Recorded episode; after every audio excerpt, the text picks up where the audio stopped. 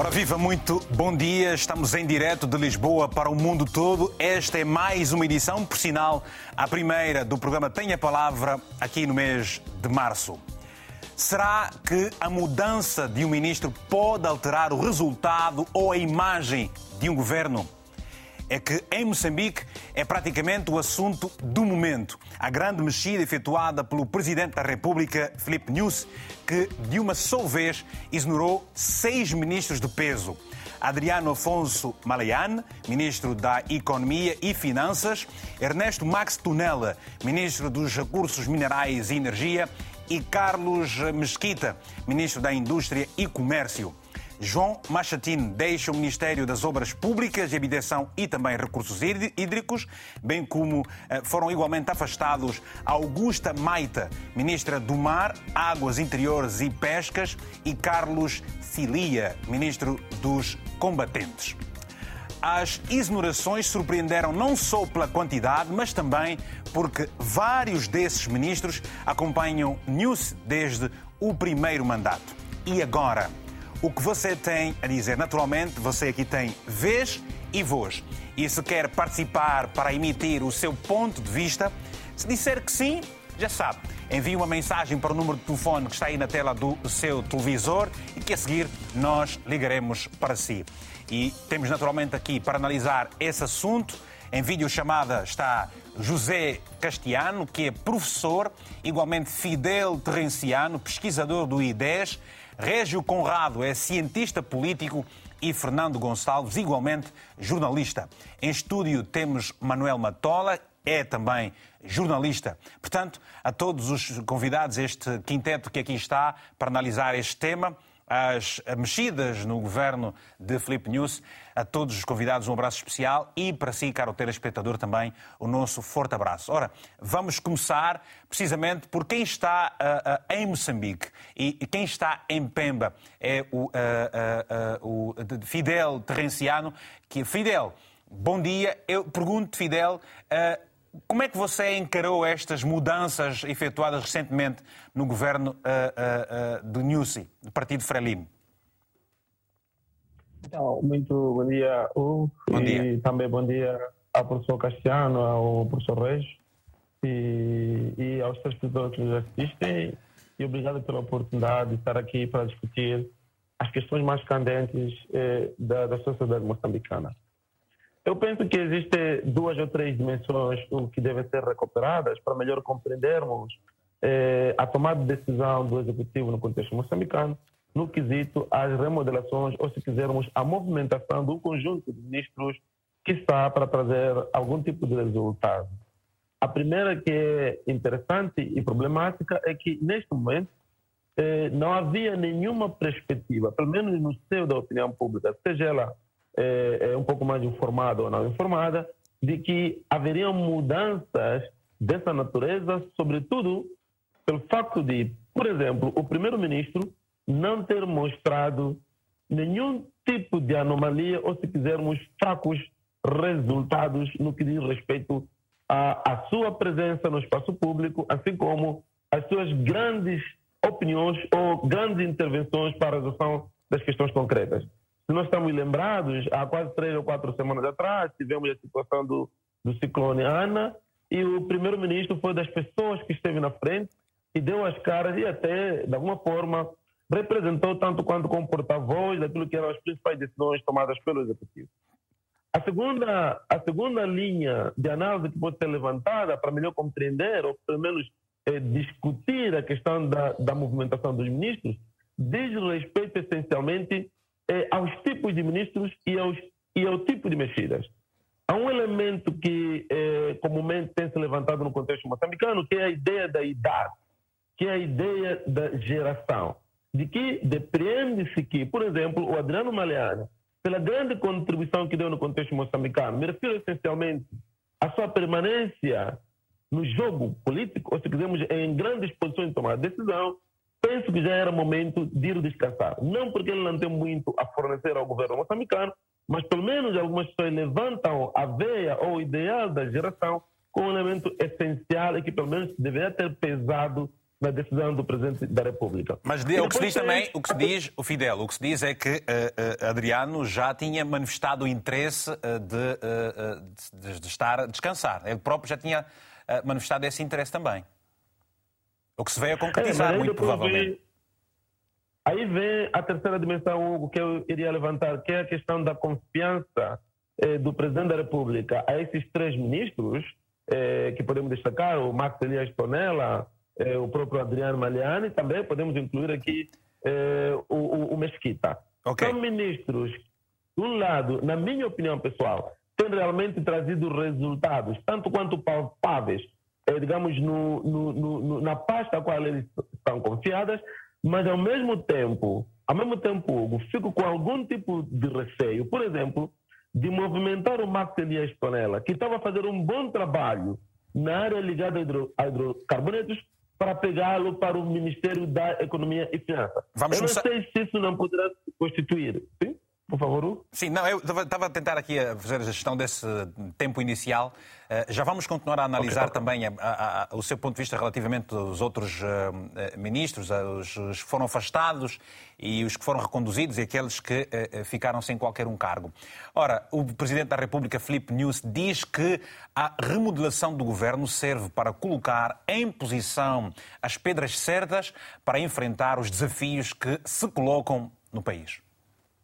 Se por um lado enfrentamos o drama do terrorismo no norte de Cabo Delgado e das intempéries ao longo do país, por outro lado, vemos-nos confrontados com a difícil conjuntura política que o mundo atravessa, com repercussões a nível interno. É neste contexto que nos vimos na contingência de reforçar a nossa equipa governativa, colocando as pedras certas para enfrentar os desafios em presença de uma forma mais dinâmica, proativa, orientada para os resultados. A equipa está a jogar e defende-se bem. A equipa que eu tenho, essa aqui, os que hoje tomam posse não farão parte, não, fizeram parte nas, nas dimensões das posições que estavam a jogar, uns. Mas estávamos a defender bem para poder gerir o resultado. Mas eu quero, quero ganhar o jogo. Então vou aumentar o caudal ofensivo. Bom, as palavras do Presidente da República de Moçambique, uh, uh, colocar as pedras certas nos, nos locais certos, uh, ganhar o jogo. Uh, Sr. Professor Castiano, eu pergunto assim, o que se diz, o ditado popular é que as boas equipas não se mexem. Ora, eu, o, o, Presidente a contradizer-se aqui em função do que diz e o que fez? Bom, eh, talvez começar do início, dizer que, na minha opinião, todas as remodelações governamentais têm dois panos de fundos para analisar. Uma é uma agenda que eu posso chamar de futurista, uh, que normalmente é quando um presidente entra no poder e vai fazer a sua equipa para atender a uma agenda uh, do futuro. E a outra é a agenda de momento, que até posso chamar esta aqui de transitória. Esta aqui, esta remodelação, é claramente uma agenda de momento. Uh, e nessa agenda de momento uh, estão desafios para que, como diz o próprio presidente, uh, mudar a equipa. Na verdade, só mudou, não tirou muitos para fora. Portanto, houve eh, mudanças em termos do, do ministério para outro, eh, pelo menos em 50%, do que me dou conta. Então, há uma agenda do momento e que até podemos chamar que é um governo transitório, já que está prestes a terminar o mandato, foram então, dois anos, e essa agenda de momento tem claramente é, duas, dois problemas ou desafios, assim podemos dizer. Um é de paz e segurança, não nos, não nos esqueçamos que em novembro remodelou as pastas principais é, dessa, dessa área, portanto, o Ministério do Interior e, e o Ministério de Defesa. E depois agora está claramente a fase da agenda do momento, agenda econômica, eh, portanto pelo reforço ou pela mudança de alguns eh, eh, governantes para áreas que ele pensa que podem ser mais estratégicas no momento em que se segue. Tanto mais que, como todos sabemos, é uma segunda fase, depois de uma longa interrupção do apoio do, do Fundo Monetário Internacional, de novo ao nosso orçamento, ao orçamento do governo. Portanto, essa agenda, de momento, tem muitas bifurcações, podemos conversar sobre elas, mas o que acho agora. Ou seja, acabam momento... por ser mudanças uh, uh, por conveniência mesmo, não é? Conveniência política para si. Exatamente. Quando eu digo agenda de momento, são problemas que estão a ser enfrentados agora, que é da paz e segurança, cabo delegado, e agora no centro com o regresso eh, da junta da Renamo, como se diz, mas também a questões ligadas às dívidas ocultas. Eh, não esqueçamos que o Malayane foi o ministro que teve esse dossiê na sua mesa e teve que o gerir eh, até neste momento, eh, em que vai se começar a segunda fase. Então, a agenda econômica também inclui o problema de gás, o problema de, portanto, que provoca as tais situações de insegurança no norte. E também temos uma grande agenda econômica é, que ele deu a um dos ministros, praticamente das obras públicas e habitação, que é a questão da, da, da Estrada Nacional número 1, que é um grande empecilho para a ligação norte-sul. Portanto, eu vejo aí claramente uma agenda de momento, faltando dois anos para que poder para poder acelerar aquela agenda econômica que ficou de algum modo enfraquecida ou escondida ou por trás é, com os problemas que nós tivemos no meio ambiente, problemas é, da guerra, do terrorismo, etc. Muito obrigado. São vários desafios, certamente. Eu pergunto, Fernando uh, Gonçalves, que é jornalista, é prática normal, a sociedade moçambicana uh, uh, vê de forma normal o facto de um membro do governo ser exonerado sem que se saiba o real motivo, para além daquilo que o comunicado diz, conveniência de serviço? Bom, boa tarde e deixe-me cumprimentar os caros telespectadores e e todos os outros intervenientes neste painel. Uh, a questão para mim é, é, a seguinte: eu não estou surpreendido uh, com estas mudanças. Uh, como já foi dito, em novembro passado, o, o Presidente da República movimentou outros três ministros da Defesa, do Interior e, e, e, e o ministro, a ministra neste caso, na presidência, que é uma espécie Bom, e ficamos, e ficamos sem esse sinal por instantes, já vamos recuperar dentro de alguns minutos. Aqui nos estúdios tenho uh, uh, uh, Manuel Matola. Manuel, eu pergunto também uma coisa: é normal que se exonerar alguém uh, sem que a opinião pública saiba por que razão o Presidente está a exonerar aquele, aquele, aquele dirigente? O Presidente da República tem essa prerrogativa de, de exonerar, indicar e exonerar os, os, seus, os membros do governo. Sem precisar de dizer o motivo? os motivos não, não são de todo obrigatórios dele dizer, tá? que é, é, é, é, a tal prerrogativa que, lhe, que, que, a Constituição lhe confere de indicar, de dizer quando é que pode, eh, até quando pode ir a, a, a algum dos seus ministros e também dizer até quando pode continuar os, os outros ministros. O que acontece é que o Presidente da República tem, tem estado a fazer um exercício uh, que, na minha opinião, não visa apenas uh, aquilo que ele disse naquela, uh, na, sua, na sua intervenção. Quero acreditar que isto tem duas, tem duas leituras que se podem fazer. A primeira, que tem que ver com o facto de o Presidente ter dado a conhecer ali, usando aquela gíria futebolística, uh, de que. É Era o jogo. É, sim, mas mais do que isto, é, é, é a necessidade de olhar para frente e com uma comunicação interna. Olhar para frente dizendo que, olha, eu estou aqui, ah, foi amplamente divulgado na empresa. Mas essas pessoas vinham já desde o primeiro mandato. Não se gerou confiança suficiente para se ganhar o jogo? Gerou-se confiança. Gerou-se confiança. O ponto de, por isso que eu digo que isto tem uma perspectiva futurista essa perspectiva futurista passa por dizer claramente que eu venho cá para ganhar. E, e eu venho cá para ganhar deve ser lido também como uma mensagem que tem um antecedente. Moçambique, neste momento, está a assistir o, o maior julgamento da história. Sim. Recentemente esteve no, no julgamento o antigo Presidente da República, que depois de ter dado a sua versão dos factos pela primeira vez publicamente, houve uma, uma, reação pública daquilo que foi a, a, a, a reação ou, ou, ou, a comunicação de Guebuza. E quando o presidente Nunes chega e diz: Olha, eu estou aqui para ganhar. Está a chegar o Congresso está do Partido. Está a chegar o Congresso do Partido. Há que movimentar quadros mas, e, mas há criar, tempo suficiente criar, ou, quer, ou, quer, afastar figuras que cria, possam fazer frente, por exemplo? Cria, cria, de todo, cria de todo algum tipo de lealdades que ele pretende que, que vá para o Congresso, que vá para a próxima reunião do partido, com uma segurança de que eu estou aqui para isto. E depois, se formos a olhar, não só para aquela parte do discurso, mas um, um discurso inteiro que ele proferiu num dia de, de, em que conferiu posse aos novos ministros, fez referência ao, ao ministro Malian, que agora é o primeiro-ministro, como uma figura que esteve Adriano com ele, Malian. Sim.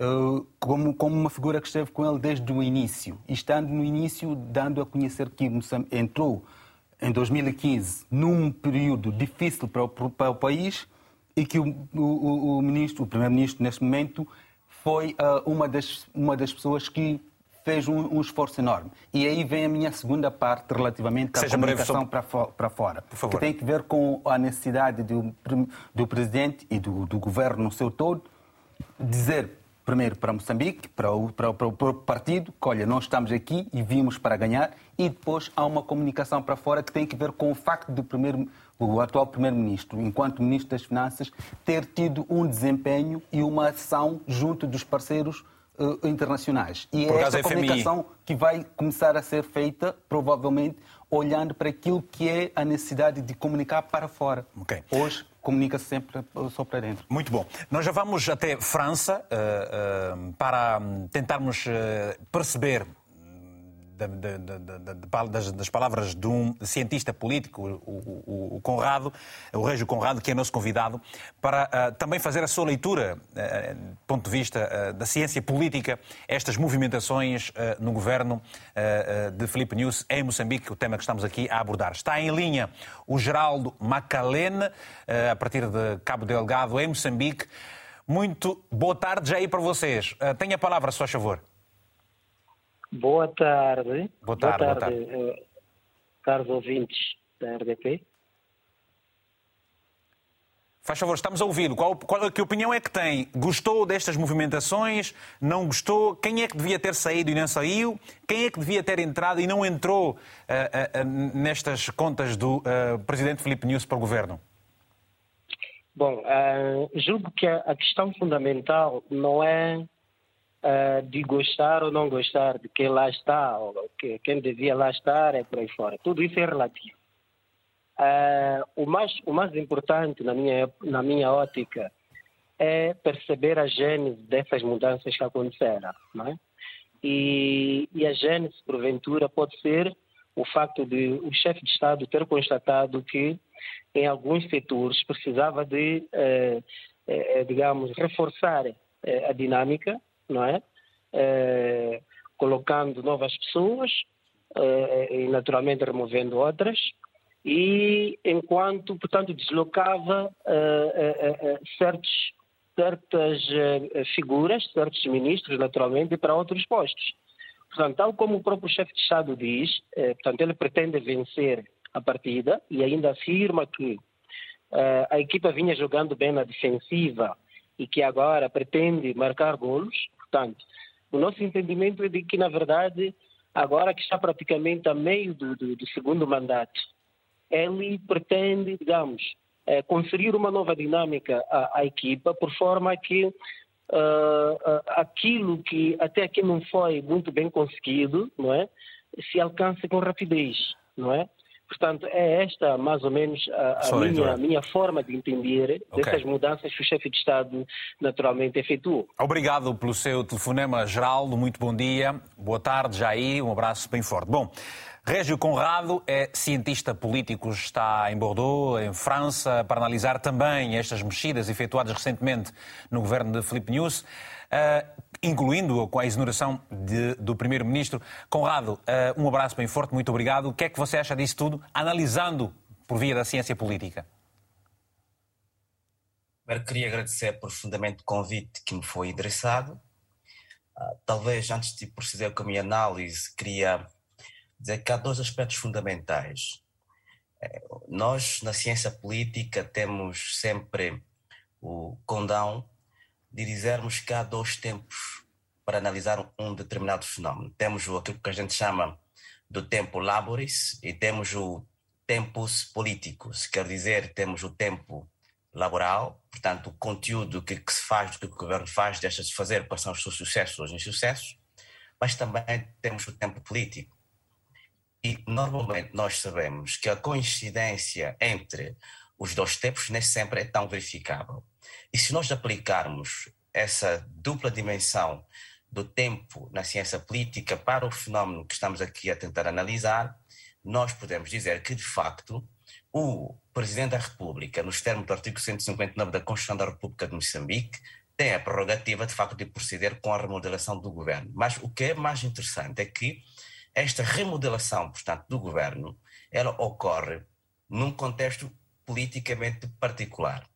Por um lado, nós temos, de facto, o Congresso do Partido Frelimo que vai se realizar eh, no próximo setembro, portanto, que é um fenómeno político extremamente importante dentro de Moçambique, sabendo que as maiores decisões de Moçambique elas não são tomadas ao nível do Estado, elas são tomadas ao nível dos órgãos sociais do partido, fundamentalmente no Congresso, a Comissão Política e o Comitê Central. É muito provável que, num contexto atual em que o presidente Nunes tem a vontade não só de ter um determinado controle daquilo que será a próxima composição da Comissão Política, do Comitê Central e muito provavelmente também para discutir sobre a questão da sucessão. Obviamente que é profundamente importante que tenha determinadas figuras que lhe sejam profundamente próximos nesses órgãos. Nós vimos que o Armando Guebuza fez a mesma coisa quando praticamente ia sair, portanto, da presença da República. E esta questão não é particularmente moçambicana. Se for analisar a dinâmica dos partidos políticos, sobretudo na África Austral, vai constatar que são os partidos da libertação, que têm sempre a tendência de colocar grande parte das suas visões no que concerne a remodelação, organização, portanto, do seu governo, tendo em conta diferentes, os diferentes interesses ao nível do partido. E este, este tipo de práticas uh, que você uh, entende ser parecida nos demais países da, da, da, da lusófonos que chegaram à independência, não é um fator que tem muitas vezes contribuído para a fragilidade dos partidos, sendo que o interesse partidário acaba por ser maior do que o Estado e depois os resultados não interessam para que sejam mudadas as pessoas dos cargos em que são nomeadas, nem acabam muitas vezes com os seus mandatos Obrigado pela questão. Mas permita-me continuar com a segunda parte da minha questão, que é sobretudo o tempo laboris. Se nós tivermos que analisar o desempenho deste governo, é, é óbvio que o, o antigo primeiro-ministro, de facto, não teve é, grande visibilidade. Quer dizer que o seu papel não foi, na verdade, extremamente útil na gestão, portanto, do país. Mas isto também tem que ver com aquilo que é a própria configuração constitucional e política do nosso próprio governo e que define um papel eh, praticamente particular no Estado moçambicano. Quer dizer que ele representa, na verdade, aquilo que o Estado, aquilo que o Presidente da República determina. E nós, quando fomos olhar a forma como é que o governo de Moçambique foi recomposto neste momento, nós podemos constatar que o atual Presidente da República não só está a pensar do ponto de vista da capacidade técnico-científica, técnico-profissional que estes indivíduos todos mostram, mas também há uma questão central nisto, é que há determinados ministros que são de uma mediocridade extremamente grande, como é o caso do ministro dos Transportes, ministro do Ambiente, eh, que são casos da cultura. O ministro dos Transportes não foi mudado. Que, é, é, ele não, não foi modificado. Não foi, não, é ele mantém-se no cargo. Exato. É por isso que estou a dizer que se tivesse sido apenas a questão da competência, da dimensão técnico-profissional, estes três ministros dos transportes, uh, da, do turismo e também uh, do ambiente deveriam ter sido mudados.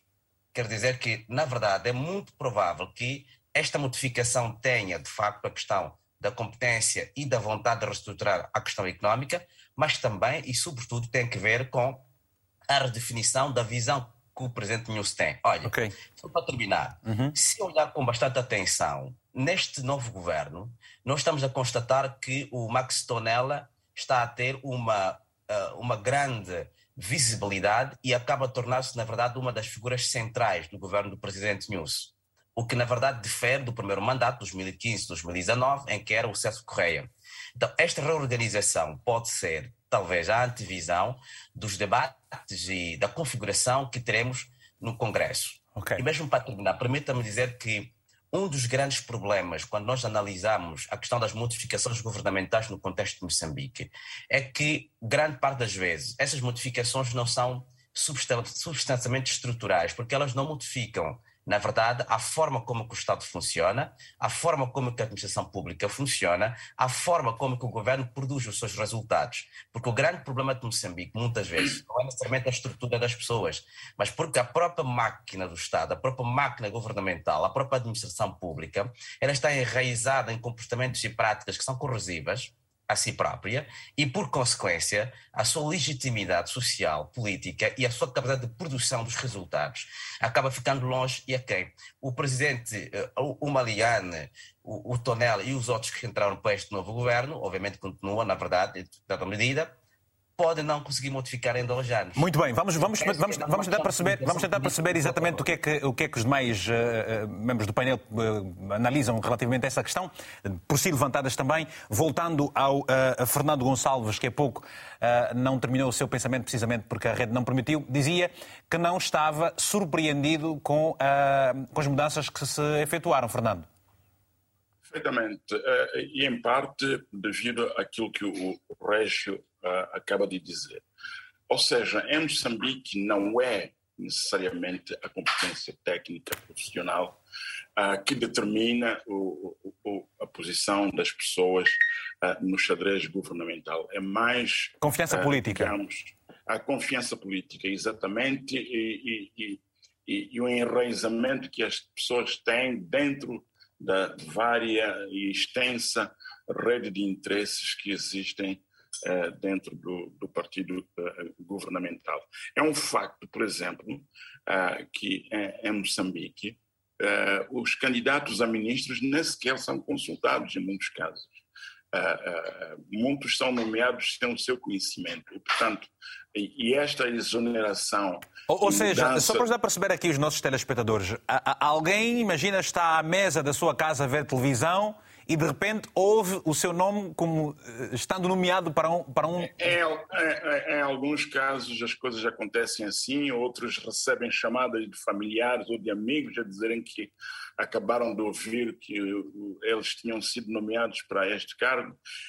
E uh, idem para as, as exonerações também. Uh, o presidente da República não tem, e não tem sido cultura em Moçambique, o presidente da República chamar os seus ministros e, e dizer-lhes que agradece pelo trabalho, que, que, pelo serviço que prestaram, mas que ele vai ter que tomar uma outra decisão, incluindo a nomeação de uma outra pessoa. Portanto, uh, as pessoas uh, que fazem parte do governo fazem parte do partido que está no poder e elas estão preparadas a qualquer, qualquer membro do partido a, a um determinado nível, a partir de um, de um determinado nível e, e, e com algumas uh, qualificações, está preparado para a qualquer momento ser chamado para intervir como uh, uh, funcionário do governo ou como numa outra capacidade, uh, independentemente das suas capacidades, independentemente dos seus conhecimentos, independentemente até da capacidade de intervenção e produção de resultados na área para a, a, a qual as pessoas foram nomeadas. Portanto, este é o sistema que, que nós temos em Moçambique. As pessoas não foram colocadas necessariamente devido à sua competência nas áreas em que são, mas há questões de lealdade política, questões uh, de, de, de, inserção dentro do, do, partido político e até, diria eu, uh, questões que têm a ver com a origem das pessoas em termos da região a que pertencem e qual é a cota que essa região tem ao nível da governação para, para, para os membros do, do partido político. Muito obrigado, Fernando. Ora, uh, uh, gostava de voltar a convidá-lo a participar do programa. Estamos a falar hoje aqui sobre a remodelação governamental em Moçambique. O Presidente da República, Filipe News, de uma só vez uh, vários ministros, inclusive o Primeiro-Ministro, e, portanto, é este o assunto do momento que está a ser muito debatido em Moçambique. Queremos, naturalmente, que você possa também ligar para nós e expressar a sua opinião. Na verdade, o que você vai fazer é mandar uma mensagem por número de telefone que está permanentemente a passar em rodapé do seu televisor e dizer que, olha, eu gostava de emitir a minha opinião e nós vamos ligar para si. Portanto, não se preocupe com. Uh, como é que se chama em Moçambique? É o dados, não é? O saldo. Os gastos. Gastos, é. Ok. E, portanto, é isso que nós queremos fazer. Agora, temos várias mensagens que nos foram enviadas. Uh, a primeira é do Domingos Soma, uh, que escreveu o, segui o seguinte: os ministérios são órgãos executivos que fazem parte do governo, criados com a função de assessorarem o presidente na realização de suas atividades. As mudanças feitas interferem na funcionalidade de um governo, por bem quando forem dinâmicos e por mal quando forem estáticos. Há uma outra mensagem, e muito obrigado ao nosso amigo que nos enviou essa mensagem.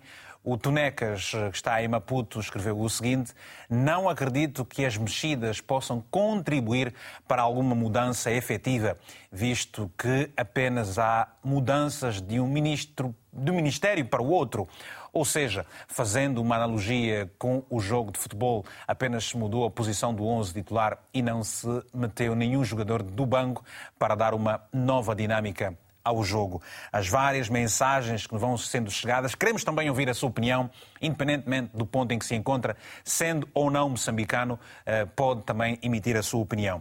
Ora, o João Dala de Bambula uh, escreveu o seguinte: uh, está em Angola este nosso telespectador. Eu penso que o Presidente da República tem todo o direito de exonerar e nomear quem ele achar e colocar no lugar certo as pessoas certas. Muito obrigado por isso. Eu volto ao Fidel. Fidel, para perceber o seguinte, por exemplo, o Ministro das Obras Públicas, João Machatin, que, uh, o que é que terá pesado uh, para o seu afastamento, sendo que, por exemplo, ele tinha um dossiê muito importante com, com, com relação às portagens da circular de Maputo? Uh, Hugo, eu penso que, eh, tal qual foi evidenciado muito bem pelo Gonçalo, também o, o professor Régio, eh, o Presidente da República, aliás, isso é um, é um é um histórico no contexto moçambicano e também em boa parte dos países do contexto africano. Os presidentes da República não justificam as nomeações, muito menos as exonerações. no limite, pelo menos podem vir em público indicar a ideia segundo a qual nós agradecemos a contribuição que você apresentou e que nesse momento nós achávamos por bem a indicação de uma nova pessoa para, quiçá, dar algum tipo de dinamismo, algum tipo de alento e melhor alcançar os resultados porém resultados que muitas das vezes não são verificáveis. Quando nos, nos, nos apeamos, a ideia de que a mudança de uma peça, a mudança eh, de um elemento estratégico dentro do campo da atuação, por exemplo, governamental, e não só, assumia-se por hipótese que tinha que trazer algum tipo de resultado visível a olho nu. Na situação do, do pessoalmente, pelo menos há seis meses atrás, tinha a impressão de que era um dos ministros que, de alguma forma, não tínhamos informações tanto quanto negativas sobre a sua pessoa, não existiam informações públicas também que denegriam a sua imagem e, e, de alguma maneira, entendo que a situação da portagem e a pressão que foi feita continuamente com organizações da sociedade civil, organizadas ou não organizadas, pesou de alguma maneira para a sua exoneração. Vis-a-vis o meu entendimento é de que, enquanto o presidente da República tem uma noção clara de que a sua imagem está sendo beliscada, o seu governo está sendo colocado, colocado cada vez mais numa posição em que não está a dar resultados concretos ou palpáveis para a solução dos problemas concretos no contexto de Moçambique, o aparecimento da discussão pública sobre a questão das portagens, sobre a questão das pontes e tudo isso, de alguma forma, no meu entendimento, Hugo, pesou para a tomada de decisão do presidente da República. Agora, vamos ver, eh, o meu entendimento é que eh, o Mesquita é, é um homem que está dentro do sistema, é um homem que de alguma forma tem deixado alguma marca aceitável no, no espaço e no local onde ele se encontra. Esperemos que traga bons resultados, a começar a uma solução concreta sobre a problemática das portagens e, e das estradas uhum. no contexto de Moçambique. Muito bem. Professor uh, José uh, Castiano, pergunto, uh, quem é que o senhor esperava que fosse exonerado por conta de um mau resultado que está a apresentar no governo de, de, de Filipe Nunes? E que não foi exonerado, obviamente. Bom, não tenho uma resposta naturalmente para isso. Eu tenho uma abordagem mais estruturalista do que de pessoas ao nível do governo, mas não posso esconder que fiquei surpreendido pela exoneração da ministra Maíta, e só posso me explicar no sentido de se criar uma, uma, uma equipa econômica, como eu disse no início, que possa ajudar, incluindo a questão dos mares, pescas, que é a pasta que ela ocupava. Portanto, eu tive uma surpresa, não pela negativa, aliás, não pela positiva, mas pela negativa da, da, da sua retirada, até que haja informação uh, acerca do que ela vai fazer agora. Mas, uh, em relação à sua pergunta, eu, infelizmente, não tenho assim, uma abordagem personalizada em relação a dizer que há algum mau desempenho neste naquele setor.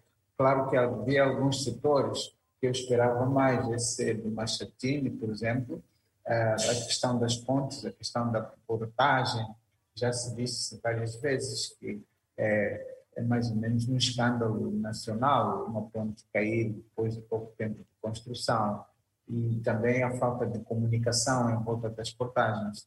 Mas até isso posso dizer quanto a este assunto. Uhum. Agora, eu gostaria de voltar a sempre a ideia de que a remodelação de um governo responde a uma agenda imediata. Esta é uma agenda imediata. E isso é um problema que Moçambique tem, que é estrutural. Quer dizer, nós eh, não conseguimos eh, montar um governo que responda a uma agenda que vai para além dos cinco anos, dos dez anos que duram o mandato. E que, por exemplo, temas futuristas como energias renováveis, que agora os Estados Unidos estão a tomar conta desses temas por conta da Ucrânia, mas que nós podemos já pensar, imagine que amanhã não teríamos carros combustíveis para carros e temos que mudar totalmente a nossa estrutura energética. Então, aí eh, temos que agora pensar como país. Então, eu sou mais advogado eh, de um governo que tenha metade de pessoas que possam atender uma agenda, agenda imediatista como esta, mas também que possam responder às questões ligadas ao futuro, questões da era digital, a questão da degradação do meio ambiente, todas essas questões que vão fazer, é, é, vamos dizer, os temas fundamentais dos governos do futuro. Muito bem. Uh, Matola, que leituras outras é que não foram ainda feitas? E eu pergunto, neste governo de, de, em Moçambique estão para aí uh, 19 ministros, uh, o governo é constituído por 19 ministérios, se não estou em erro, uh, há quase que um equilíbrio com perto de 10 mulheres no governo. O que é que isso demonstra em nível de paridade? Que é algo, pelo menos, pode, talvez seja uh, raro e, e, uma grande exceção se comparar com, algum, com outros países. Não, então, uma pequena ponto, comparação, por exemplo, com, com Guiné-Bissau, onde há muito poucas mulheres eh, neste, no ponto, governo. Neste ponto, talvez eh, apontasse Moçambique como um exemplo a seguir. Moçambique já há algum um bom tempo, exemplo. Um bom exemplo, Pronto. sim, um bom exemplo. Há já algum tempo que o, o, o Moçambique tem, tem estado a, a, a, na linha da frente, se quisermos usar essa expressão de forma educada, um, Mas uma coisa é ter mulheres, equilíbrio. Não, é- este equilíbrio nota E outra coisa é ter não, resultados, não é? Ter, ok, este equilíbrio, não. O resultado tem que ser visto do ponto de vista governamental, não certo. pode ser visto do ponto de vista de, de, de, de paridade, paridade, de género. Uhum. Tem de ser visto do ponto de vista do governo. É, é, há uma figura que representa o governo e esta figura tem que ser avaliada no seu todo. E, e relativamente à questão que me colocou, tem a ver com uh, uh, o, o processo que Moçambique tem estado na dianteira, ao nível do Parlamento, já há mais de 10 anos, salvo um erro, que vem com uma, um, um número acima de 30% da, da, da paridade. Mas eu perguntava, que, leituras, que outras leituras é que se podem fazer dessas modelações? Essas... O que é que a sociedade tem estado a, a falar? O que é que pensa? Esta, esta, esta, estas remodelações uh, têm, têm sido vistas também uh, como algo que tem, tem, tem a ver com o facto de o, o presidente não estar de todo a, a, a, ter o resultado que pretende. E, e é a assunção da sua parte de que há resultados que não consegue. O, o, Mas seu... que resultados é que, que um, um dos exemplos, por exemplo? Um dos exemplos claros, um dos exemplos claros, uh, no seu discurso de tomada de, de, de, de, em que conferia posse aos novos ministros, uh, ele dava conta, o Presidente da República dava conta da necessidade de até 2024, que é o, o período em que termina o seu mandato, uh, alcançar, por exemplo, 60% do, do, do processo de eletrificação é, é, é, um dado que demonstra que se até lá pretende chegar, há um número muito baixo em que se está. E isto é o é reflexo de que há necessidade de estarmos a discutir as questões básicas, mas básicas de, de tal forma que o próprio presidente reconhece que não está muito bem uh, não está a conseguir resultados muito bons. Mas mais e é, uma, do que é, uma, é, uma, é uma pressão cada vez maior por parte da sociedade, ou seja... As pessoas, as pessoas têm, têm... Eh, o Presidente, no caso o Governo, assumiu um compromisso com, com, com os cidadãos. A assunção de compromisso tem que ver com aquilo que foi uh, o seu plano, o, o seu programa político, o programa político que vai que tem que, ser, que tem que dar resultados e esses resultados não estão a aparecer. Há uma introspecção e há uma, e há uma pressão. E é esta pressão que faz com que o Presidente tenha que mudar algumas peças. E nessas, nessas mudanças, quem é que tu achas que devia ter saído e quem achas é que devia ter permanecido? Eu, eu, eu vou mais ou menos na mesma narrativa do, do, do, do, do professor Castiano. Castiano. Eu não acho que se deve olhar uh, as pessoas individualmente, porque uh, eu continuo com, com, convicto que a, a, a figura que tem que, estar, tem que ser avaliada é o Presidente da República. E se não há resultados que ele assume não serem bons, sendo líder, sendo líder há que tirar consequências. Mas as Mas, consequências disso são nas eleições. São nas eleições. 2024. Daí que ele se antecipa para poder ou, montar ou, ou, remodelar o seu governo. Ou achas, que, ou achas que em setembro próximo, por altura do Congresso do Partido, ser-lhe-á retirada esta confiança e, e, e, aparecer uma outra figura para... para, para... Eu, eu disse no início que havia aqui uma, um dado que provavelmente não, não tenha sido explorado. explorado, mas que tem a ver com a aparição depois de, de muitos anos, do presidente Guebuza num espaço mediático que é o julgamento. Mas foi no julgamento que ele Mas é um espaço mediático em que se pretendeu ouvir dele aquilo que ele não disse durante o período todo, em que, desde o período em que saiu, de há seis anos esta parte, e ele pessoalmente fez referência a isto. E quando, e, o, e quando o presidente Gabusa, que tem também o seu filho arrolado neste processo de, de, das dívidas ocultas, quando ele, diz, quando ele, por exemplo, cita, implica eh, o presidente Nunce nesta, neste, neste processo todo, Quer dizer, retira-lhe retira muita credibilidade? Como é que fica o ambiente não, entre os dois? O, que é que o, exercício talvez não deva ser visto desta forma. O exercício do presidente Guebuza era no sentido de dar a sua a, a versão dos fatos. Sim. E a sua versão dos fatos e depois a reação pública. A reação pública, pelo que percebi, não foi de todo negativa. Foi uma reação de quem diz: ah, afinal não foi tão mal assim. É? De tal forma que mas, é, hoje... mas, esta forma, essa forma de estar em política em Moçambique não é comum. Achas que acaba por se evidenciar aqui duas, duas fações dentro do próprio partido? O, o que... partido, o partido Frelimo sempre teve fações. O Partido Frelimo sempre teve fações. O Mas Partido pode, pode Renamo agora mais teve... evidentes do campo. Sempre foi, sempre foi. Se nós olharmos para a história, nós iremos reparar que o partido sempre foi fracionado. Okay. O, ponto, é, o ponto é como é que estes, estes, estas eh, estas situações, situações todas. todas. se resolvem. Vamos tentar obter essa resposta do nosso uh, uh, cientista político, na continuidade, obviamente, do tema que é sobre as remodelações efetuadas recentemente no governo, de, uh, no governo moçambicano. Antes ouvimos a opinião do Edson José, que está em Maputo, a capital moçambicana. José, muito bom dia. Tenha palavra... Tem... Boa tarde já. Tenha a palavra, se faz favor. É boa tarde para os moçambicanos, não é? Quem está em Moçambique já é boa tarde, tem mais duas horas do que aqui em Portugal. Alô? O Edson José não está ali. Já está sim, senhor. Boa tarde. Por favor, estamos a ouvi-lo. Sim, sim, boa tarde, boa tarde. Boa tarde. Está sim, senhor. Está sim, senhor. É, bem, eu gostava de deixar a minha, a minha opinião sobre essas mexidas Faz favor. Do, do, do governo moçambicano. Bom, eu acho que uh, há um problema grave de, de, de grave de, de, competência. Competência por parte de muitos ministros que o presidente veio uh, nomear. Uh, agravado por esta coisa de nomear por confiança, nomear porque tem que defender um certo interesse.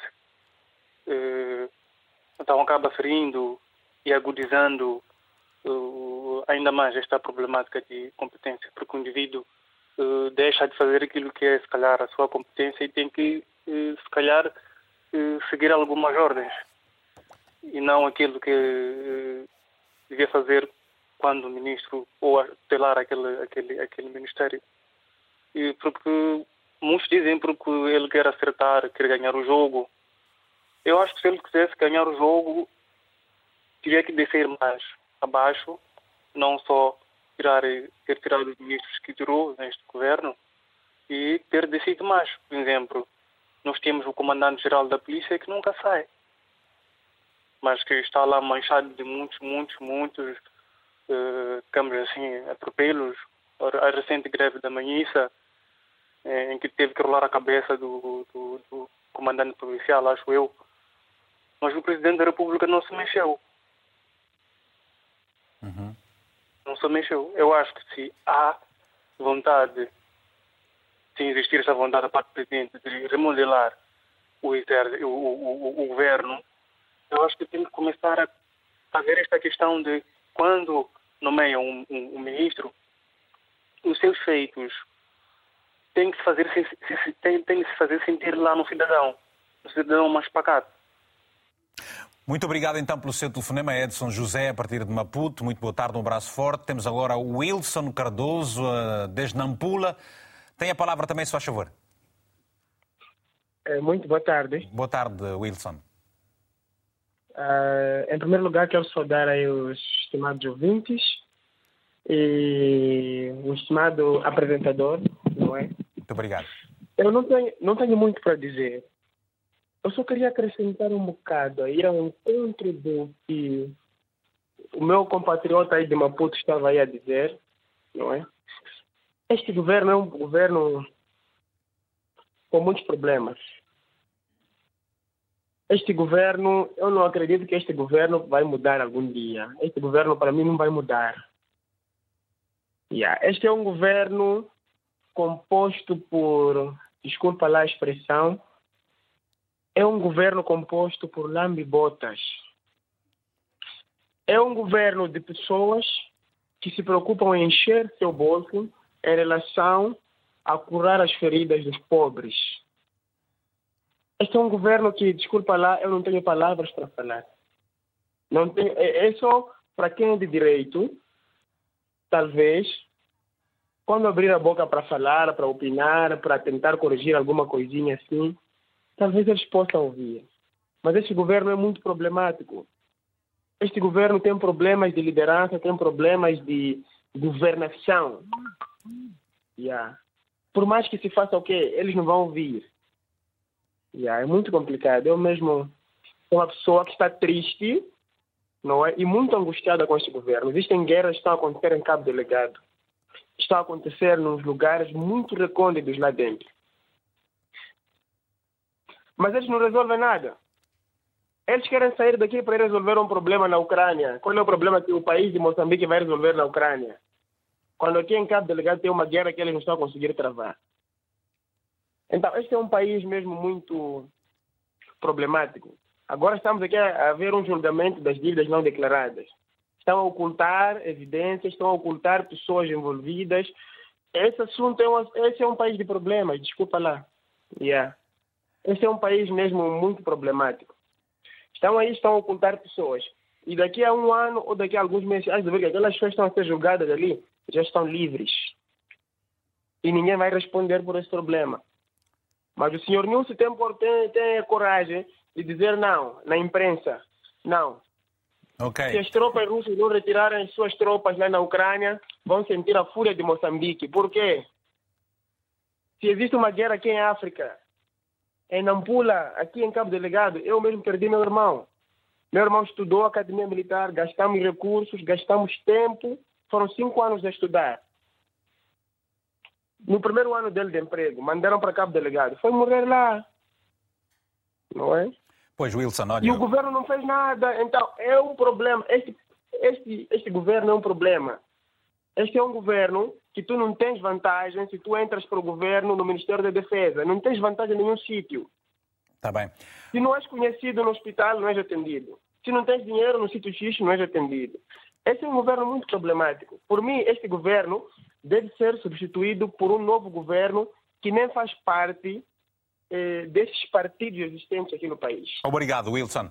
Olha, antes de mais, endereço a si e a sua família os sentimentos de pesar. Afinal, tinha muito para dizer. Ok? Foi o que disse no princípio. Um maninho abraço para si também. Obrigado. Bem, já vamos ouvir os nossos convidados. Antes, já mais uma mensagem do Abreu Imbua, que está em Maputo e que escreveu o seguinte para nós. Vamos passar a seguir o seu texto enviado para o nosso WhatsApp. As mexidas têm uma gênese partidária. Os executivos africanos são constituídos em grande parte na base da confiança e não do desempenho. No final, o mais importante não é cumprir o manifesto político, mas sim estar rodeado de pessoas que possam agregar mais poder e garantir maior influência no seio partidário com vista à renovação do mandato. Uh, eu vou pegar agora aqui neste ponto para irmos até o Régio Conrado. Régio, uh, uma breve análise uh, desta última mensagem que nós lemos aqui e depois tem outras questões para si também. Muito obrigado. Uma das coisas fundamentais que eu queria dizer, eu dou aulas de política africana, portanto, poder e Estado. E uma das coisas que eu costumo sempre dizer aos meus estudantes é que uma das características fundamentais dos Estados em África é que eles se caracterizam menos pela sua capacidade eh, de produção de soluções para as suas populações, mas caracterizam-se mais pela defesa dos interesses de grupos, de clãs, ou ainda, se podemos dizer, de determinados oligarcas que se encontram, portanto, infiltrados na questão do Estado. Esta é uma característica que é profundamente geral para quem estuda uh, os Estados em África e compreende. É Mas essa característica, que... Régio, esta característica perpetua pelo facto de, por exemplo, e muitas vezes dizer que os processos eleitorais não são transparentes, porque diante deste facto, como é que as pessoas, como é que se pode entender que estes governos continuem uh, uh, onde estão? Esta é uma pergunta profundamente complexa, mas de forma profundamente rápida.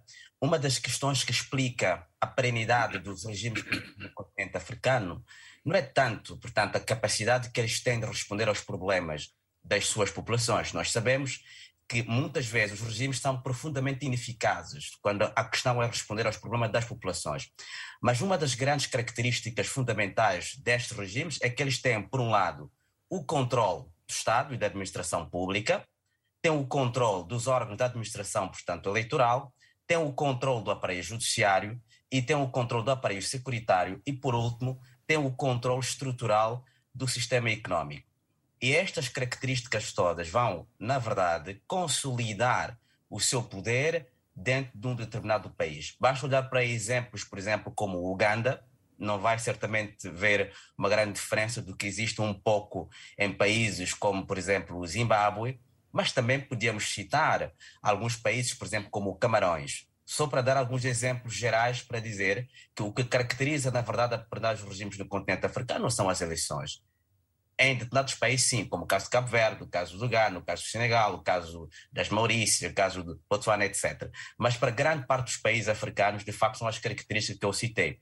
É por essa razão, se se recordar, eu disse no princípio que o tempo laboris não é, na verdade, o que determinou não é o fundo é, do que poderia explicar a mudança do governo, portanto, no contexto moçambicano. É por isso que eu disse que o tempos políticos é o que determinou as escolhas, na medida em que a competência a tecnicidade, o profissionalismo, mesmo que em determinadas pessoas esteja lá presente, mas não é isto, na verdade, que explica o fundo desta remodelação, okay. mesmo que o discurso político seja este. Então, Conrado, Conrado, eu gostava que eh, também você fizesse uma breve análise relativamente à posição da oposição neste tipo de contextos. Ora, tem voz, não tem voz? De que forma é que a oposição poderia naturalmente também uh, uh, ajudar o próprio governo, se assim se pode dizer? Ou o que é que a oposição podia fazer? Sendo que, na verdade, Moçambique está envolto a uma série de desafios bastante profundos. Está a decorrer agora,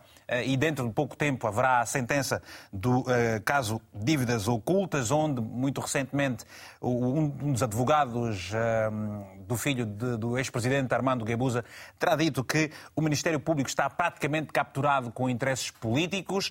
Ora, uh, tudo isso tem um efeito negativo na imagem e credibilidade do próprio governo. Eu pergunto, e a oposição como é que fica? Muito obrigado. Mas permitam um aspecto preliminar. Uh, eu só queria dizer o seguinte: quando nós fazemos análises sobre a questão dos governos, de facto existe uma análise macro, uma, uma análise estrutural, que é uma análise sistémica, mas é preciso também não esquecer que na análise do governo é preciso introduzir a questão micro, que a questão é um princípio, a ciência chama-se o princípio da responsabilidade governativa. Significa que o princípio da responsabilidade governativa, infelizmente, ela nos remete, de facto, à responsabilização dos membros do governo. E os membros do governo, nós sabemos, são pessoas particulares. Do ponto de vista sistêmico, nós sabemos perfeitamente que análise sobre como é que o governo funciona, como é que ele se articula, como é o que produz. Mas para o contexto de Moçambique em particular, nós sabemos que a responsabilização do ponto de vista macro é profundamente difícil, porque temos um parlamento que é profundamente fraco e não determina, na verdade, a continuidade ou não, portanto, do governo. Então, nós pela natureza do regime, pela natureza do funcionamento concreto do nosso Estado, infelizmente, as análises micro parecem muito mais condizentes com aquilo, portanto, que são os fenómenos. O segundo aspecto que é profundamente importante, é preciso não esquecermos disso, que há uma dinâmica que nós chamamos de economia política da gestão e das nomeações no contexto de Moçambique. Quero Olha, dizer... Eh, eh, Régio, eu peço profundamente as minhas sérias desculpas por, por, por impedi-lo de continuar a falar, só para nós podermos dar prioridade a um telespectador que nos liga de Cabo Delgado. E porque as chamadas não estão fáceis, só precisamente por isso, eu vou pedir que eh, não perca o seu, o seu fio condutor para voltarmos daqui a pouco. Está em linha o telespectador Obed Gil, em Cabo Delgado. Obed, muito boa tarde. Tenha a palavra a sua favor. O que é que você achou dessas remodelações efetuadas recentemente no governo de Felipe News? Positivas ou negativas? Boa tarde. Boa tarde. Ah, boa tarde. Ah, é assim, eu, pela minha opinião, eh, eu só vou dizer que algumas foram positivas e algumas negativas.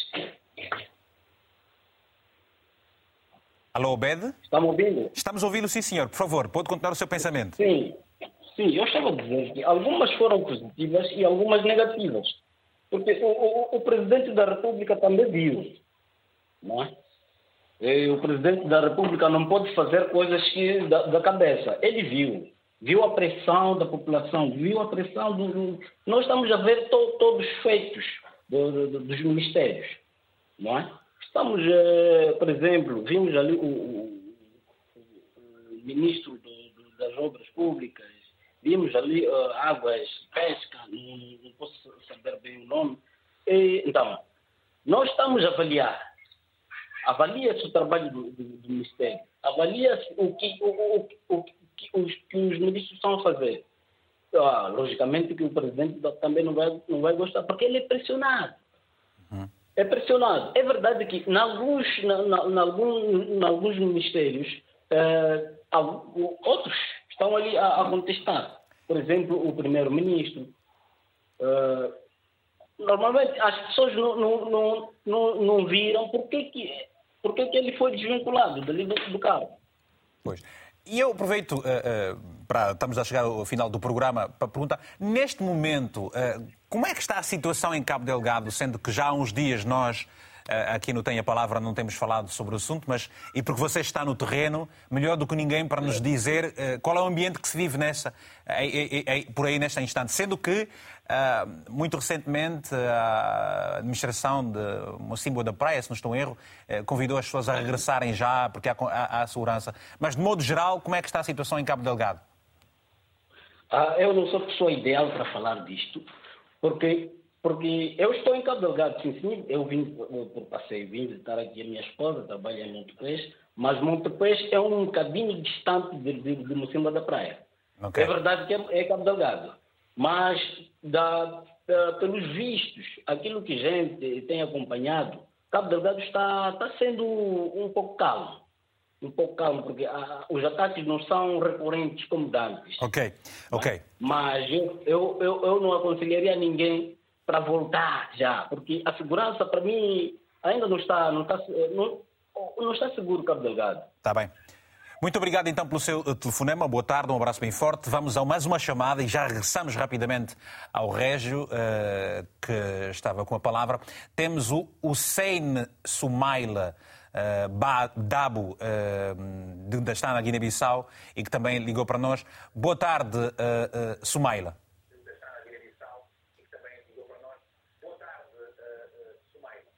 Sim, muito boa tarde ao, ao, a... Alô? É só baixar o volume do televisor que tem ao pé de si e pode continuar a falar, se faz favor.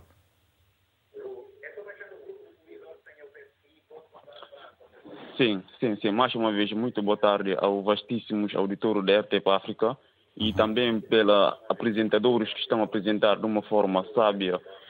É, de facto,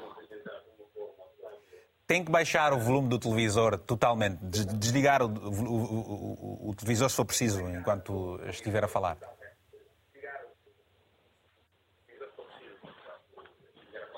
Sim.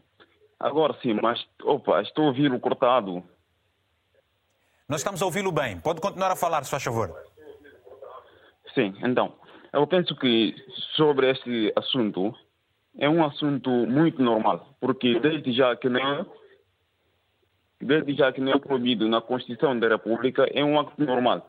O Felipe Music, eu penso que é bem consciente de que é, é, esses, esses membros do governo estão a falhar. É, claro que estão a falhar, tens que mudar. Tens que mudar eles. Está bem. Muito obrigado então pelo seu telefonema. Muito uh, uh, bom dia ainda em, em, na Guiné-Bissau. É bom dia também. Um abraço bem forte. Somália tem uma próxima oportunidade. Vamos regressar então ao Régio Conrado, que estava com a palavra. E, Régio, faz favor, a sua análise uh, para mais um minuto do que vinha falando. Ah, bem, muito obrigado. Era só para dizer que eu estava aqui a dizer que quando nós fazemos análises sobre essas questões governamentais, e sobretudo para contextos como Moçambique, é preciso não negligenciarmos o aspecto da economia política das nomeações.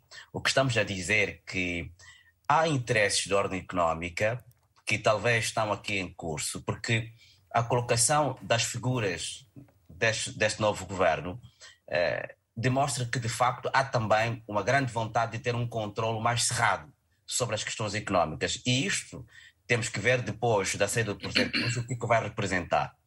Agora, mesmo para terminar, eu apenas queria dizer também que estas novas nomeações, elas mostram também que o presidente News parece-me hoje ter um pouco mais de controle político sobre as nomeações, portanto, que ele faz. Porque no primeiro mandato a impressão que ficava era que era um governo, portanto, de alianças internas partidárias, mesmo que agora também seja, mas com menor intensidade, menor grau.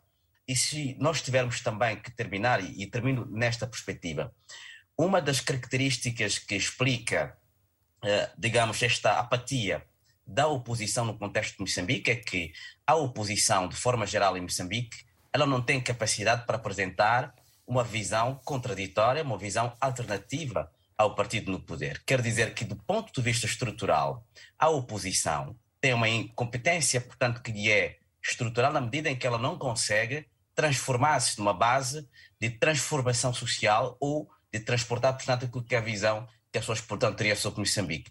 E é por essa razão que, recentemente, num artigo que eu escrevi sobre que, escrevi na revista francesa de Relações Internacionais sobre a questão por que, é que a Frelimo resistiu nos últimos 30 anos. A explicação é simples. É que a oposição, de forma sistemática, contribui para a consolidação, portanto, da permanência no poder do partido no poder, que apresenta uma coerência governativa superior aos partidos da oposição. Okay. É por essa razão que nós vimos, nem com as divas ocultas conseguiram dizer alguma coisa sistemática, nem com a remuneração do governo conseguiram alguma coisa sistemática, e menos ainda sobre as questões de fundo do país conseguiram, portanto, dizer alguma coisa sistemática. Então, isto é a configuração e a natureza, portanto, do regime político moçambicano. Muito obrigado. Obrigado. Vamos voltar ao, ao, ao Fidel uh, Terrenciano, que está em Pemba uh, também. Fidel, uh, relativamente aos desafios de Moçambique versus resultados e as modelações que têm estado a ser efetuadas, há o caso das dívidas ocultas, deve estar a terminar, naturalmente, tudo o que está a ser feito. Há o caso dos vários ciclones. Há uma oposição que, do ponto de vista do, do, do Régio, ela é muito frágil e pouco desafia, ou se desafia para uh, chegar ao poder. E eu te pergunto, o presidente News se está a afirmar, contrariando aquilo que se pensava uh, fosse vir a ser uma espécie de continuidade das visões de Armando Guebuza?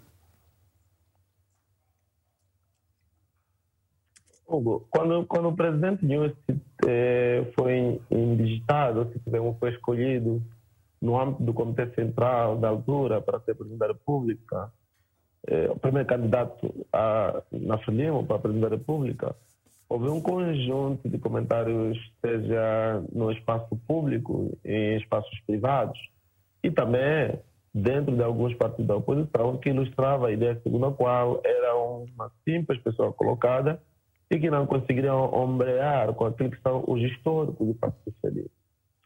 E isso verificou-se nos primeiros momentos da sua governação, mas, passados dois anos após a tomada de posse, ele próprio, por via de aconselhamento de um conjunto de pessoas que está próximas dele, que de alguma forma tinham essa visão, de, que seriam pessoas que, que criariam desequilíbrio, começou a tomar pujança é quando vimos aquela situação em que o presidente Guebuza teve que, eh, num comitê central, tanto quanto readaptado, eh, deixar o poder eh, ou deixar a governação do Partido Socialista.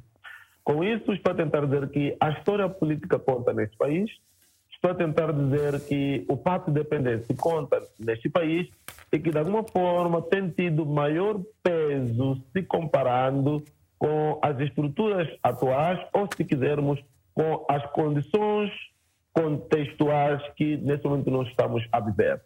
Ao que me parece que tanto a oposição no contexto moçambicano, tanto os outros partidos, incluindo o Partido Frelimo, vivem daquilo que muitos outros países também estão a viver, que é, é, é a ideia da, da crise de representatividade a ideia de uma crise clara do ponto de vista de desempenhar o seu papel enquanto representantes do povo. Se não existe uma representação tácita, nem real, dos partidos, seja que estão na oposição ou que estão na oposição, claramente que é, é, é difícil de pensarmos ou de depreendermos que num futuro muito próximo tenhamos novos atores, novos partidos a gerirem o contexto moçambicano. Nem vindo, nem vindo, é nem, nem vindo da oposição. Tem, nem vindo da oposição. O meu entendimento é que o Partido Frelimo, independentemente do conjunto de crises que tem vivenciado, que nesse momento a grande crise que é visível a olho nu é essa que está instalada na tenda da BO no contexto é, dívidas ocultas. Da, da, da, do julgamento das dívidas ocultas, não vai significar essencialmente a retirada do Partido Frelimo no poder. O que pode acontecer, mesmo para finalizar o o que pode acontecer é essencialmente algum tipo de beliscamento, algum tipo de balanceamento de alguns assentos nas assembleias municipais e, está também, o aumento eh, da vitória da, de, de, mais alguns municípios por via do, dos partidos da oposição. Mas dizer que o Partido Frelimo vai encontrar um balanceamento por via das crises que ele está a viver, interna ou externa, tenho enormes dúvidas. Muito bem. Já vou ouvir uh, o, uh, o, Fernando daqui a pouco. agora vamos ouvir, na verdade, o telespectador Gelson Kanda, que está em Luanda. Gelson, muito bom dia. Tenha a palavra, só favor. Bom dia, bom dia, Vítor Hugo Mendes. Bom dia. Uh, é uma oportunidade de poder estar a participar de, de, deste, deste programa. Obrigado. Dizer que hum, quanto ao assunto que está a ser abordado. Nós precisamos aqui trazer uma perspectiva uh, muito mais uh, levada ao senso pedagógico, porque eu acredito que de várias abordagens que, que, que está a ser aqui feito, uh, e porque até estou a acompanhar o programa, uh, leva-nos a crer que os nossos líderes não é, uh, africanos precisam, na realidade, compreender aquilo que é o processo do processo de gestão administrativa ou gestão daquilo que é o, o bem público para poderem então cumprir com a obrigatoriedade de corresponder à expectativa das pessoas que dirigem. Porque nós estamos a, acompanhar, por exemplo, nós estamos a acompanhar, por exemplo, o, o, caso do, das dívidas ocultas de Moçambique, e isso só leva-nos a pensar necessariamente que, na realidade, uh, em África, não é? Uh, precisa-se de, de, daquilo que eu preciso, da transformação da, da integridade do líder nós precisamos de líderes, na realidade, que, que, que visam corresponder à, à expectativa de, do povo, que visam direcionar aquilo que são as suas políticas e as suas ações no crescimento e desenvolvimento para uh, o território, para o povo que dirige, para que possamos então uh, banir essa má imagem que nós transmitimos ao exterior. Porque na, na, na realidade é, é, é, triste quando líderes uh, políticos africanos em vez de poderem uh, granjear uh, espaços e, e brotarem imagens de, de, de, um senso de liderança democrática, começam a partilhar esta, esta, esta imagem de, de má gestão, de desvios, de, de ocultação de, dívidas e, e, e, outras, e outras situações que nós temos vivenciado. Obrigado. E isto não se faz só uh, em Angola, não temos, não, temos, não, não, temos visto só em Moçambique, temos visto como uh, noutros, noutras regiões, como Angola, como Congo Democrático, por exemplo, e outras regiões da África, o que nós precisamos aqui, na verdade, é passarmos aquilo que é o, que é o senso uh, do comprometimento, uh, da obrigação de gestão daquilo que é o bem público, acima de tudo. Muito obrigado, Canda, pelo seu telefonema. Ora, uh, vamos ouvir então o, o, o Fernando. Fernando, estamos a terminar. Quais são, quais são então as suas expectativas relativamente a estas mudanças todas que foram efetuadas e o futuro de Moçambique? Bom, uh, enquanto houver vida, há sempre esperança, né? Uh, pois. Agora, em relação, em relação às mudanças, uh, eu, eu, duvido que elas tragam a transformação radical naquilo que, que são os objetivos da governação em, em Moçambique. Parece-me mais mudanças episódicas do que mudanças estruturais quanto àquilo que se pretende alcançar em termos, em termos da governação. Ah, como foi dito, ah, se é a competência ah, o, o, fator determinante para, para a mudança, há outros ministros que deviam ter, obviamente, obviamente ter sido afastados.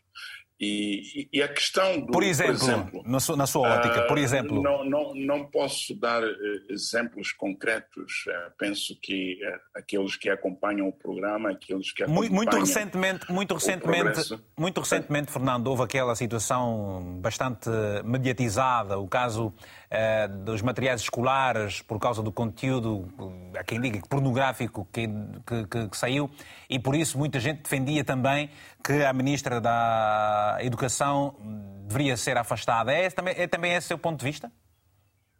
O problema também é o seguinte, Hugo, é que é, muitas vezes é, o, o, nosso sistema de governação, por causa da descontinuidade que ocorre em certos momentos, aquilo que acontece muitas vezes é, com um determinado ministro é um processo que já teve início com um outro ministro.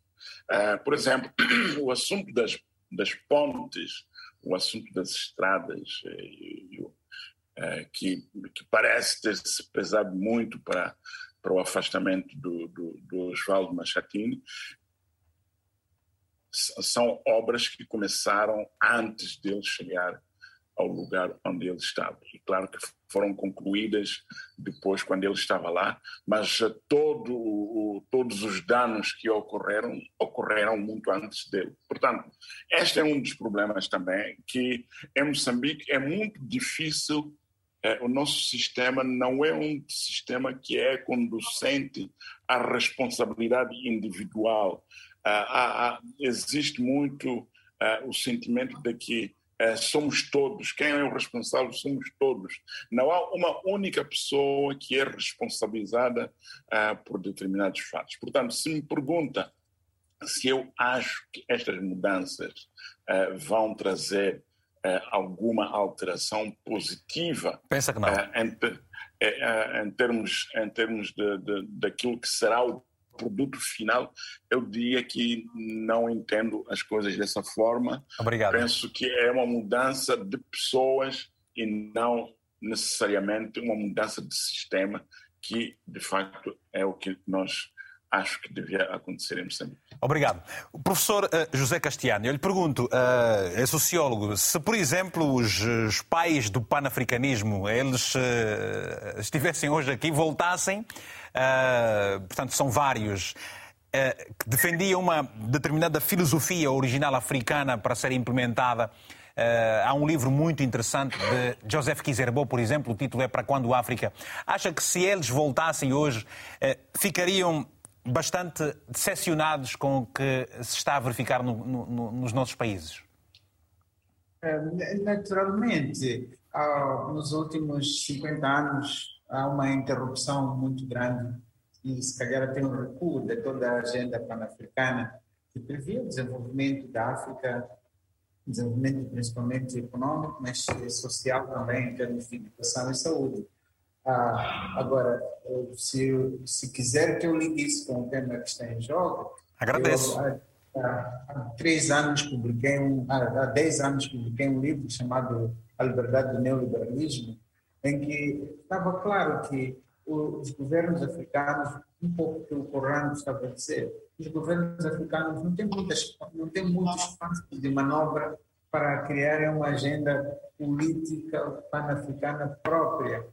Ah, o neoliberalismo, é, desde as décadas dos anos 80, do, ano, século passado, a insistir na questão do Estado mínimo, e os Estados africanos passaram a ser uma espécie de veículo para os negócios é, da, da, globalização capitalista, é, é, a captura do Estado, esses temas ligados com, com as dívidas ocultas estão muito perto da captura do Estado que vamos encontrar na África do Sul e nos outros países africanos. A questão da soberania, portanto, há uma agenda que podemos dizer nacional, mas que não é nacionalista, mas que é muito ditada por interesses do capital financeiro okay. internacional, uhum. que quer ter acesso aos petróleos. É por isso que o ministro de Finanças ou um, um presidente do Banco Nacional, etc., esses cargos econômicos todos, muitas das vezes têm também, estão na mesa das conversações com a FMI e outros. Portanto, não tenhamos aí ilusões de grandes transformações devido a este constrangimento. Agora, só um ponto para terminar. Faz favor, Eu penso que houve essa agenda econômica, houve a agenda da paz e segurança, como eu disse antes, mas agora falta a agenda social. Então, eu estou a imaginar que eh, nas próximas remodelações, eh, os campos da educação, como estavas bem a falar, o campo de saúde e outros campos ligados às questões de mais sociais de, de emprego, da ação social, etc., também sejam peneirados, mas isso não sei se é num futuro imediato ou não. Okay. Mas, eh, resumindo, eu não espero muitas mudanças em termos de políticas, porque não há espaço geopolítico para tantas mudanças. Matola, isso frustra as expectativas das novas gerações. Para terminar, estamos a um minuto do, do final do programa, por favor. É, frustra, frustra, mas eu tenho uma, uma visão diferente relativamente a um dos pontos que foi aflorado cá, que tem a ver com a falta de, de alternativa ou a eventual a impossibilidade dos partidos da oposição fazerem. Cirúrgico mesmo, 30 segundos. Sim, é mesmo cirúrgico. eu, eu penso que esta narrativa só sedimenta um, um erro que é o de pensarmos que os partidos, não só a Frelimo, para o caso, mas os partidos que, nacionalistas, partidos de, independentistas, estejam lá para, para, para, para a eternidade. Não estão, não estão, porque se formos a jogar, passa a expressão, o jogo limpo, usando agora uma uhum. parte daquilo que o Presidente Inhoso disse, se formos ao jogo limpo, provavelmente a gente consiga ver uma alternativa. Okay. Não é por aí que eu acho que as coisas já vão ser vistas. Mas se, eh, respondendo cá à sua, à sua questão, uh, frustra e, e, imenso porque há, há Obrigado, necessidade Matilde. de nós avançarmos para um outro estágio. Obrigado. Bom, uh, já não temos mais tempo, literalmente. Tenho que agradecer ao quinteto de painelistas que aqui esteve a abordar a questão sobre a remodelação no governo em Moçambique. Agradecer também verdadeiramente os nossos telespectadores que uh, foram amáveis em enviar-nos mensagens e também as ligações que fizeram. Portanto, uma última nota em tom de aviso o ciclone Gombe deverá atingir o norte de Moçambique nesta sexta-feira. As previsões meteorológicas indicam que esta será a tempestade mais severa a atingir o país na presente época e deverá provocar chuva muito forte, sobretudo na província de Nampula. Portanto, obrigado a todos que interagiram connosco sempre. Hoje ficamos mesmo por aqui, literalmente. Voltaremos a estar juntos para a semana. Este programa pode ser visto logo mais, ou revisto logo mais, às 22 horas de Portugal. Agradecemos sempre o carinho da sua audiência. Para si em especial, um abraço africanamente fraterno.